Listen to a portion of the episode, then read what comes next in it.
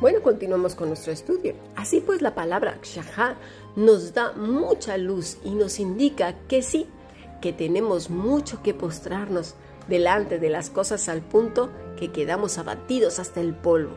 Ahora bien, esta palabra puede dirigirse también en un lado muy positivo y sabes hacia dónde? Hacia Dios, hacia la cruz del Calvario, apegados a la vida verdadera y darle el sentido correcto. Mira, vamos a observar con atención el Salmo 31 desde el versículo 9 al 11. Dice así, Ten misericordia de mí, oh Jehová, porque estoy en angustia. Se han consumido de tristeza mis ojos, mi alma también y mi cuerpo, porque mi vida se va gastando de dolor y mis años de suspirar se agotan mis fuerzas a causa de mí, fíjate, mi iniquidad y mis huesos se han consumido. De todos mis enemigos yo soy objeto de oprobio y mis vecinos mucho más, y el horror de mis conocidos los que me ven fuera huyen de mí. El salmista está reconociendo su condición delante del Señor. Está postrado delante del Rey, está confesando hacia Dios que en algún momento sus ojos se desviaron. En algún instante, en un parpadeo, miró la aflicción, miró las circunstancias él está postrado delante del rey, pero no de quienes lo persiguen. Ojo, ¿eh? No delante de las circunstancias, porque no le está diciendo esto a las circunstancias. No está postrado delante de sí mismo ni de las personas. Se encuentra en la actitud correcta. A veces cuando las personas no responden bien o nos chantajean o manipulan, enseguida nosotros caemos como perritos, ¿verdad? No me hacen caso, no me quieren. Ay, mira cómo me miró. Ay, me hizo los ojos así. Ay, levantó las orejas. Ay, la ceja. Ay, la mueca. Ay, ¿ahora qué va a hacer? ¿Qué me va a decir? Ay, me van a echar. Ay, ya no me van a subir el sueldo. Ay, me van a matar. Ay, me, me va a dejar. Ay, no sé qué. Nos manipulan como quieren porque saben que nos tienen en sus manos porque no estamos postrados en el lugar correcto. Aunque por un lado digamos, ay no, yo sí amo a Dios, pero cuando las personas que te controlan tiran un pelín de la correa, caemos postrados, ahí llorando y con todo desestabilizado. En la mañana podemos estar súper felices y a los cinco minutos tocaron el botón rojo y entonces entramos en una cólera tremenda, insultando y todavía echándole la culpa a la gente. Ay, yo estaba tan feliz hasta que llegaste tú. Yo estaba tan contento hasta que este me dijo eh, tal o cual cosa. Yo venía tan feliz, pero tú siempre me tiras todo, ¿verdad? Le echamos la culpa a los demás de tener un corazón idólatra, porque no está en el lugar correcto. El salmista sabe que vive en un mundo de maldad, que está en medio de malvados, del mal, mis estimados, pero también está convencido de quién lo puede librar. Su actitud no es primero ir a ver quién puede salvarlo, correr a contárselo a sus amigos para que lo aquieten, llorar como una Magdalena con su esposo, esposa, familia, amigos o incluso a solas, porque a veces somos tan arteros que a solas estamos llorando, hasta ponemos música para que salgan bien así las lágrimas y los mocos, pero ni siquiera contamos con el Señor. No, no, no, eso después, o quizás a lo mejor un ratito. Así pues el salmista está delante del rey en todo momento, su corazón está abrazando al Todopoderoso y clama a él arrepentido, clama a él abatido, que en un pestañeo sus ojos se desviaron. Y habrá quien diga, ¿Y qué necesidad habría de pasar por todas estas cosas? ¿No sería mejor que Dios lo librara en todo momento? Y yo digo, ¿qué padre de la tierra libra a sus pequeños de las caídas, de los tropiezos al caminar, de los errores, de las experiencias? ¿Qué padre sería tan perverso de, de facilitarle todas las cosas a su hijo? Bien sabemos los padres que si les hacemos a los hijos un camino de rosas, sobreprotegidos de todo, ¿verdad? Los convertiremos en unos sendos inútiles, sin resistencia, sin experiencia de nada, con el umbral muy bajo en tolerancia y en todo, en todos los sentidos. Serán carne de cañón para los más hábiles y fuertes, para que se burlen de ellos y los destrocen. Y aquí es donde entran los padres religiosos, porque están cavando un hoyo profundo de tristeza, amargura y falta de resistencia en sus hijos, que además muchos de ellos en encuestas que se han eh, hecho a lo largo de la historia de hijos de padres religiosos terminan hartos, fastidiados, cansados de sus padres, esperando con ansia ser adultos para no volver jamás siquiera a saber de Cristo por causa de ese encierro y agobio, esa asfixia tan terrible e inmortal y habrá algún perverso que les diga, no, no les hagas caso, el Señor te va a respaldar o vaya a cometer la tontería de preguntarle a sus hijitos, ¿verdad que te gusta cómo te estoy criando? Por favor, no hay que ser tan necios y estúpidos. No sé qué Biblia han leído, pero las Sagradas Escrituras no dicen eso por ningún lado. Y si son de aquellos veterotestamentarios, es decir, los que se basan en la ley, pues entonces son fariseos. Y los fariseos, por ser religiosos, sabes una cosa, no heredaron el reino de los cielos. Y esto no lo digo yo. Mira lo que dice el Señor en Mateo 23, 13. Mas hay de vosotros escribas y fariseos hipócritas, porque cerráis el reino de los cielos delante de los hombres. Y lo peor del caso es que delante de sus hijos. Continúo. Pues ni entráis vosotros ni dejáis entrar a los que están entrando. Hay de vosotros escribas y fariseos hipócritas, porque devoráis las casas de las viudas. Y yo diría también aquí de vuestros propios hijos y como pretexto hacéis largas oraciones, por eso recibiréis mayor condenación. ¿No lo digo yo? Así pues, vemos el salmista que está siendo muy perseguido, pero a su vez sabe a dónde tiene que ir. No al mundo, no al líder religioso, porque no es un cura. Muchos tienen esa idea de que el líder religioso es como si fuera el sacerdote. No, mis estimados, es otra oveja igualmente que tú y yo, igual, nada más que a Dios lo ha puesto y no a todos, ¿eh? porque muchos son mercenarios, ladrones, mentirosos, impostores, religiosos, perversos, hipócritas, todo lo que el Señor dice, sepulcros blanqueados, serpientes, hijos del diablo y, y así un suma y sigue cabritos y demás. Así pues, el que va al rey el que está postrado delante del Rey de Gloria, que es Cristo, está pues siguiendo el primer mandamiento.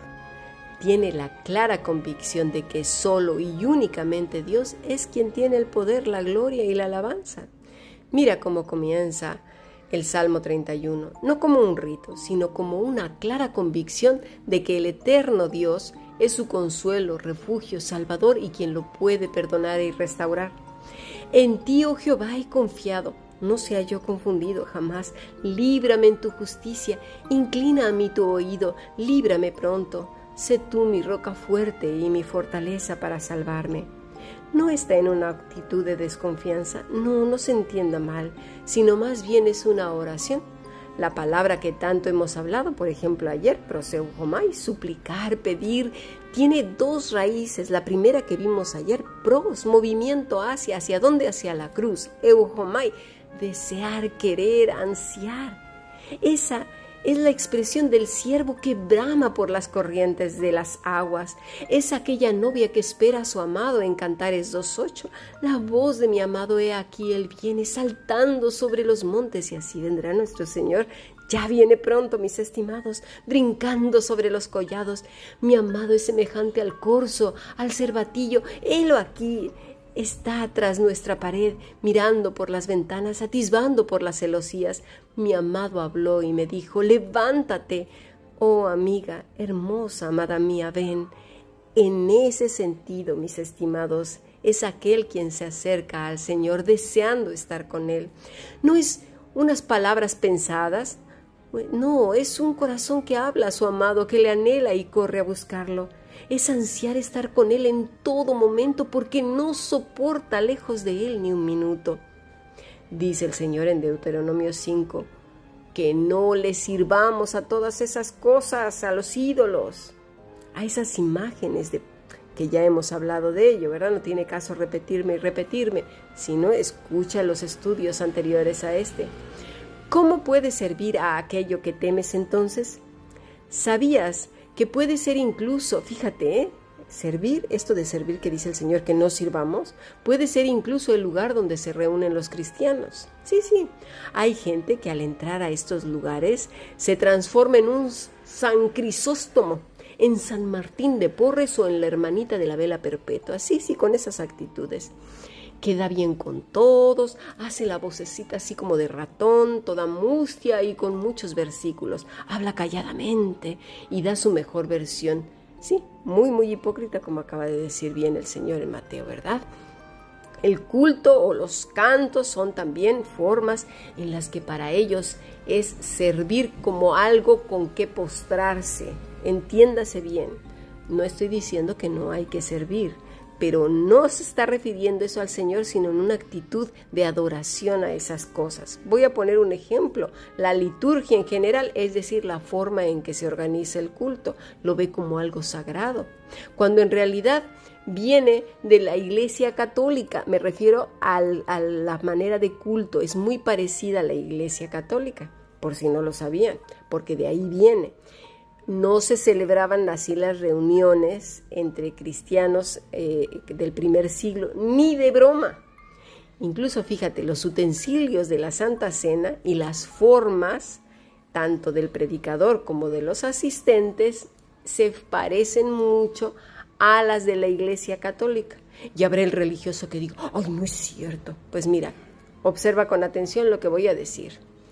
En la misa, la gente no muerde la hostia, la recibe y quietamente la guarda en la boca. No la mastica porque creen que están destrozando el cuerpo de Cristo, otra vez molido por nosotros.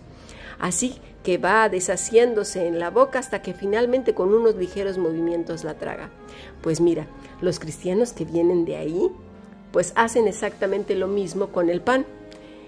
Eso nunca, pero nunca, nunca, ¿eh? Pero nunca, y nunca es nunca, pero nunca en todos los idiomas hizo el Señor. Él partió el pan y lo dio de comer. No dijo que hiciéramos esa, esas cosas ni con esa actitud. Con el vino o con el zumo de uva para los religiosillos pasa exactamente lo mismo. Lo beben con sobriedad, abrazan fuertemente el vaso, pero no como un recordatorio, no como una alegría de que el Señor volverá porque para colmo están tan serios y de caras largas y mustias que se olvidan que los cristianos del primer siglo lo celebraban con gran alegría porque el Señor volvería. Así que, sí, mis estimados, eso es servir al rito. Así pues, este es un ejemplo del ritual y el rito de lo que la gente adora y sirve. Sirve a sus ritos, sirve a sus dioses, que luego dicen que son cristianos. ¿eh? La palabra servir es abad, que quiere decir adorar, arar, culto, desempeñar, ejercer, esclavo, esclava, honrar, librador, labrar, ministrar, prestar, servidumbre, servir, siervo, sujetar, trabajador, trabajar. Y dirás tú, ay no, pero te lo voy a decir, cuando se le ocurre quizás, si es que me está escuchando algún pastor, decir, ostras, pues mira, vamos a corregir esto. Entonces van a salir los religiosos a querer devorarse al pastor, porque ahí se dará cuenta ese pastor en dónde están los corazones de esas personas, adorando el rito. Y entonces lo perseguirán y lo querrán echar y le dirán, nosotros así no hacemos las cosas. Desde antaño nuestros ancestros del siglo XV que venían de la religión católica lo venían haciendo así y nosotros lo seguiremos haciendo así porque esto es lo sagrado. Sí, claro, me parece muy bien. Dice el Señor que esos precisamente son los que lo aborrecen porque aman más el rito que a Él.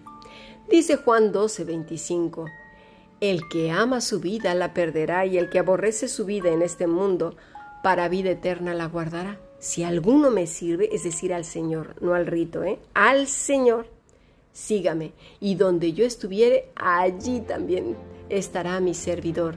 Si alguno me sirve, mi Padre le honrará. Cuando dice el Señor de aborrecer, no se entienda los sacrificios de la iglesia tradicional donde todo lo referente al cuerpo es pecado. No, no, no. La palabra es miseo, que quiere decir amar menos. Lo está diciendo en el mismo sentido que el primer mandamiento. El que ama primeramente a Dios con todo el contexto de lo que hemos venido estudiando, es decir, Dios primero y después todas las cosas, personas y demás. Porque quien ama a Dios apegado a Cristo, que además es la única manera de agradar a Dios, entonces ganará mucho, mucho. Su alma estará quieta, en paz y calma. Aunque vengan las tormentas y tempestades, en Él encontrará la calma y la seguridad que el espíritu, el cuerpo, la mente necesita aunque su cuerpo pudiera perecer, porque no somos eternamente humanos aquí en la tierra de carne y hueso, eso no existe. El Salmo, me refiero a vivir para siempre, si no Adán y Eva estarían vivos, mis estimados.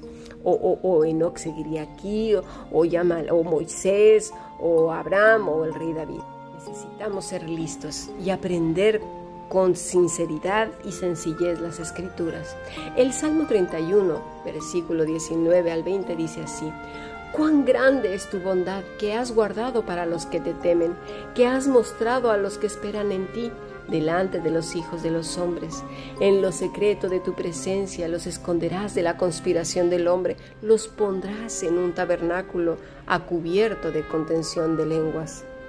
Dice, para los que te temen, la palabra es yaré, temeroso, reverente. Es el mismo sentido del primer mandamiento, temer a Dios, un corazón que le ama, que sabe que es el rey.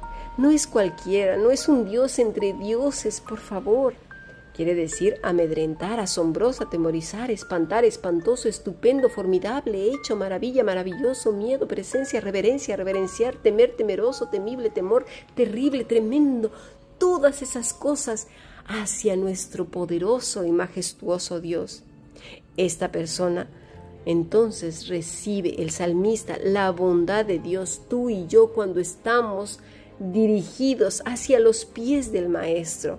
Recibe la bondad de Dios, como dice el versículo 19, cuán grande es tu bondad que has guardado para los que te temen. La muestra a los que esperan en Él. Los hombres pueden verlo, se asombran del poder y la misericordia divina en estas vidas. Mira, vamos a ministrar nuestro corazón temeroso. ¿Qué te parece? Ministrémoslo con este salmo. Tenlo abierto y yo voy a, a, hablarlo, ¿te parece? Padre, cuán grande es tu bondad. Yo te amo tanto. No tengo miedo, no puedo temer, porque tu misericordia me envuelve Veo los malos venir y sus dientes afilados mostrar, pero no tiemblo porque los veo tropezar. Y aunque por un momento algunos piensen tener la victoria, tú me has mostrado que a los que esperan en ti tu bondad les inunda. Me inunda tu paz, en lo secreto de tu presencia me escondes. Y los conspiradores se confunden y se confundirán. Me pondrás en lugar secreto, a cubierta de contención de lenguas. Mira, miremos cómo se encontraba el salmista estando delante de Dios. Versículo 11 al 13. De todos mis enemigos soy objeto de oprobio, y de mis vecinos mucho más, y el horror de mis conocidos. Los que me ven fuera huyen de mí. He sido olvidado de su corazón como un muerto. He venido a ser como un vaso quebrado, porque oigo la calumnia de muchos. El miedo me asalta por todas partes mientras consultan juntos contra mí e idean quitarme la vida. El salmista está corriendo a refugiarse delante de Dios. No está escondiendo sus sentimientos porque en ninguna manera el Señor nos dice que no podemos sentir nada porque seríamos como si fuéramos una piedra. No. El Señor Jesús se angustió, se entristeció, sintió sed, tuvo sueño. Por favor, Estamos viviendo en un mundo lleno de maldad, pero vamos en dirección a la cruz, no a los hombres. No estamos abatidos hasta el polvo delante de las circunstancias, delante de los hombres, sino vamos hacia el Señor. Sigamos ministrando nuestro corazón. De esa manera comprenderá nuestra alma hará suya su palabra, todo nuestro ser la entenderá, la comerá bocadito a bocadito durante el día. ¿Verdad? La rumiará una y otra vez mientras suceden los acontecimientos y seguirá ministrando pues todo su ser, su mente, su cuerpo. Así cuando llegue el final del día y a la mañana siguiente podrá decir, bendito sea Jehová, versículo 21 al 24 Voy a leerlo ministrando nuestra alma. Vamos a suponer que soy yo. Bendito seas, Padre mío, porque has hecho maravillosa tu misericordia para conmigo en la ciudad fortificada. Estos hombres que creen que con sus maldades pueden derrotarme, porque yo en ti, en Cristo, a quien vivo apegada, soy victoriosa, no por mis fuerzas ni por mis mejores ideas. Decía yo en mi premura, cortado soy de delante de tus ojos. Pero, ¿sabes? Tú oíste la voz de mis ruegos cuando a ti yo clamaba, y yo sé que me seguirás escuchando, porque el bien y la misericordia me siguen todos los días. Esto está en el Salmo 23. Amada Jehová, todos vosotros sus santos, yo estoy incluida entre ellos, a los fieles. Dios mi Padre, tú nos guardas y paga abundantemente a los que proceden con soberbia.